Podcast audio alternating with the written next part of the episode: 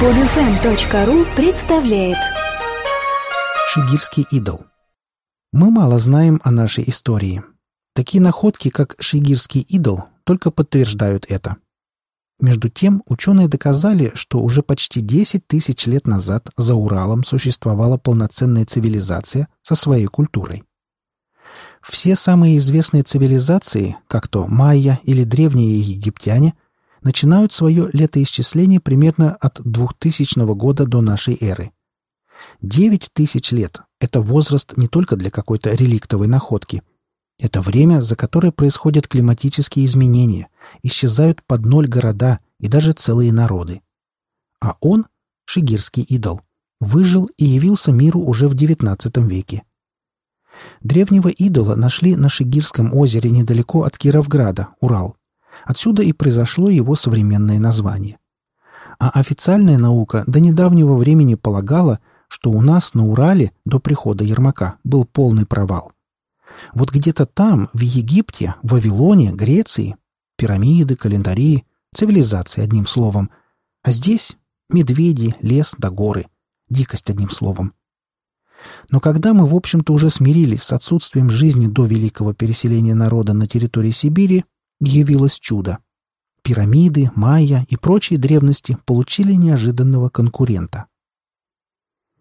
Михаил Жилин, старший научный сотрудник Института археологии РАН, Москва. Это уникальная скульптура. Подобных нет нигде в мире. Шигирский идол одновременно и очень живой, и очень сложный. А орнамент, которым он покрыт, это не что иное, как зашифрованная информация. С помощью орнамента древние люди передавали свои знания. Расшифровать их очень сложно. Идол был датирован эпохой мезолита, 8680 лет, плюс-минус 140 лет тому назад. На сегодняшний момент это самая древняя деревянная скульптура. Пять лет назад специалисты Российской Академии Наук провели углеродный анализ, и выяснилось, что возраст находки составляет ни много ни мало девять с половиной тысяч лет. Получается, что уральский идол не только старше египетских пирамид, но и цивилизации майя и ацтеков. Споры о возрасте идола не утихали с момента его обнаружения. Мнения были самые разные. От неолита, 5-4 тысячелетие до нашей эры, до бронзового, 2000 лет до нашей эры, и даже раннего железного века, первые тысячи лет до нашей эры. В 1997 году идол начал разрушаться. Понадобилась срочная консервация. Но перед тем, как ее осуществить, было решено провести радиоуглеродный анализ проб из внутренних слоев древесины. Результаты исследования просто шокировали всю археологическую общественность. Дата рождения идола – эпоха мезолита, средний каменный век, девять с половиной тысяч лет тому назад. А это значит, что он гораздо старше египетских пирамид и Ноева ковчега. Это чудо, так внезапно возникшее из болота, может оказаться всего на 2-3 тысячелетия моложе Атлантиды. Но вот вопрос, который не имеет ответа. Как могли на нем появиться надписи? Ведь письменность возникла на три с лишним тысячелетия позже. Ученые уже строят догадки о том, что же за цивилизация существовала до начала времен, которая и писать умела, и создавать такие деревянные изваяния. Мало того, тут же были найдены и орудия труда, которыми предположительно пользовались древние мастера. Первым воспроизвел примерный облик идола тогдашний хранитель музея Лобанов, получив фигуру высотой 2,8 метра с руками и скрещенными ногами, как будто он замер в шаге. Но в 1914 году археолог Толмачев понял, что нужна новая реконструкция. Некоторые части фигуры между собой не связаны, Изображения человеческих лиц на туловище перевернуты, а ряд фрагментов не использовался вообще. Было установлено, что идол в высоту достигал 5,3 метра. Это огромная деревянная статуя, созданная из монолитного ствола лиственницы, расписанная сложным орнаментом. Увы, полностью до наших дней она не дожила. Нижняя половина туловища длиной 193 сантиметра была утрачена, теперь о ней можно судить только по рисунку Толмачева. Поскольку изваяние извлекалось не профессиональными археологами, а простыми людьми, на Шигирском озере издревле мылось золото, сохранность идола уже тогда подверглась большой угрозе.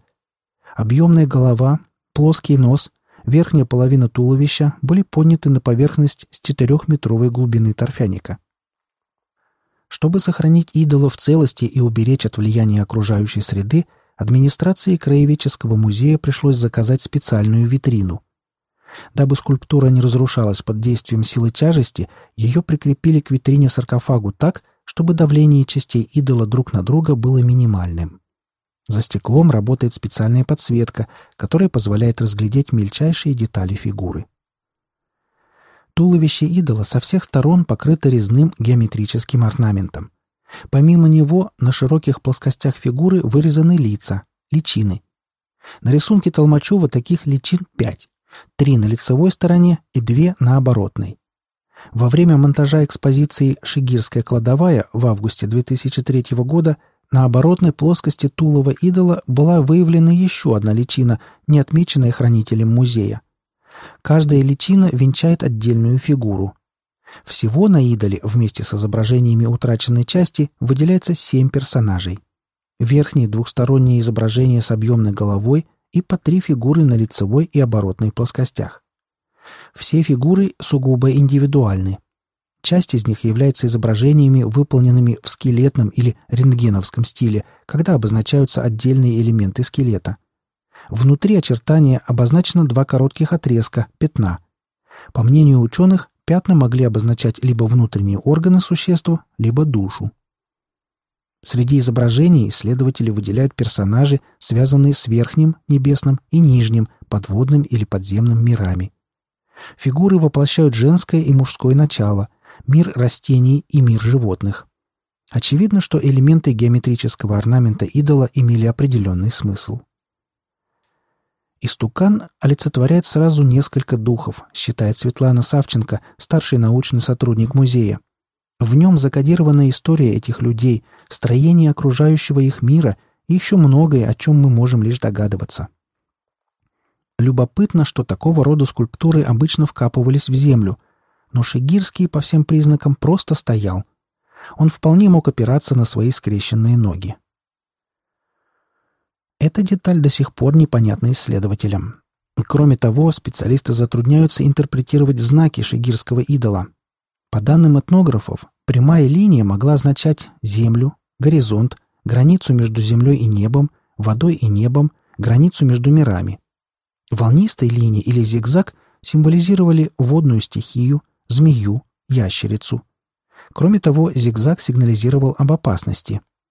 Крест, ромб, квадрат круг изображали огонь или солнце. Глядя на лики истукана, появилась версия, что это не просто идол, а лунный календарь. Цифра 7 считается одной из самых таинственных. Древние шумеры придавали ей громадное значение. Не секрет, что каждая из четырех фаз Луны делится на семь дней, и именно лунные циклы легли в основу древнешумерского календаря. Очень похоже, что шигирское божество с семью найденными образами первую очередь олицетворяла Луну. Правда, тут есть нюанс. Древние люди часто отождествляли с Луной женские божества, а принадлежность уральского истукана к слабому полу до сих пор не доказана. Хотя в этот исторический период люди молились в основном женским божествам. Одним словом, чтобы подтвердить лунную или календарную версию, необходимо точно установить, какого рода уральский идол – женского или мужского. Версий, как и стоило ожидать, появилось огромное множество. Автором одной из них является доктор философских наук профессор Валерий Чудинов. По его мнению, идол женского рода. Это никто иная, как богиня болезни и смерти Мара. Исконно славяне были язычниками, а идолопоклонство было особенно характерно для Урала. Лиственница считалась божественным деревом. Жители из уст в уста передавали, что боги живут в волокнах этого дерева и являются хранителями человеческих душ. Чтобы совершить какой-либо акт памяти, поминки или сделать подарок предкам, к идолам несли еду или что-то ценное. Автор версии о том, что идол – богиня, аргументирует свои догадки следующим образом. На лице истукана бросается в глаза большая буква «Р». Первой мыслью было чтение надписи как «род», Подобный знак можно было увидеть в нескольких местах. Но изображение рода достаточно традиционно. Обязательны усы, борода. В данном случае следов растительности на лице, которое, кстати, выглядит скорбным, не обнаружено. Потому-то и было выдвинуто предположение, что это женская фигура. Из известных нам богов это могла быть только богиня болезней и смерти Мара. Ученый увеличил зарисованное Толмачевым изображение идола. И действительно, на компьютерном мониторе, помимо буквы «Р», отчетливо проступили слова. Слово «Мара» можно прочитать сразу в нескольких местах. Любопытно, что самая интересная надпись находится на фронтальном изображении на левой щеке уральского идола. Там обнаружены слова «Бог загробного народа». Хотя данная надпись вполне понятна, она пока не была ни разу встречена на ликах Мары. По сути дела, слова характеризуют еще неизвестную функцию богини Мары – охраны загробного народа. По мнению Чудинова, деревянная скульптура стояла на болоте, и ее должны были видеть издалека. Болото, видимо, считалось царством мертвых. Помимо имени божества, профессор нашел на теле истукана и другие слова. Слева под глазом читается слово «рая», — говорит он. Выходит, что Мара являлась богиней рая. Слово «бог» читается справа, как изображение глаза. Самая интересная надпись находится слева внизу, как бы очерчивая нижнюю челюсть. «Тонкие миры Мары». Трудно себе представить, что выражение экстрасенсов было известно еще в античности и могло быть написано на лике Мары. На другом фрагменте ученый прочитал слова «У Маре таятся несметные воинов рати». Что касается содержания данного отрывка, то он подается как некая реклама загробного мира. Там никто не может обидеть, поскольку в раю находятся несметные рати павших воинов. По мнению Чудинова, статуэтка – это центральная фигура славянского святилища богини Мары. Здесь совершали похоронные обряды и приносили жертвы богам потусторонних миров, чтобы взамен получить благосклонные отношения для умершего в загробной жизни. К тому же суть задабривания Мары состояла в том, чтобы не болеть и оттянуть на, возможно, больший срок визит к Маре, то есть срок своей смерти – Судя по всему, без малого девять тысяч лет назад на Уральской земле жили люди с довольно высоким уровнем культуры, владевшие инструментами и технологиями обработки природных материалов.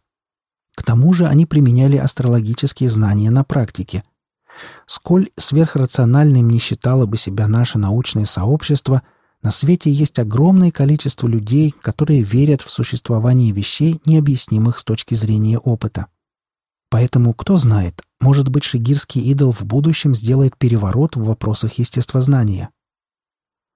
Михаил Жилин, старший научный сотрудник Института археологии РАН, Москва. Наши предки из каменного века не обладали лишней информацией, они не отделяли себя от потусторонних сил, а жили с ними. И идол этот, скорее всего, часть их ежедневного окружения, его непосредственный участник.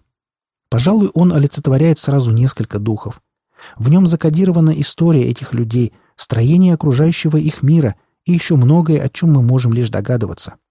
И знаете, что самое интересное? Обычно такого рода скульптуры, ну, скажем, тотемные столбы американских индейцев, вкапывались в землю. Этот же, по всем признакам, просто стоял к чему-то прислоненный. Почему? Загадка из загадок. Вы слушали статью «Шигирский идол».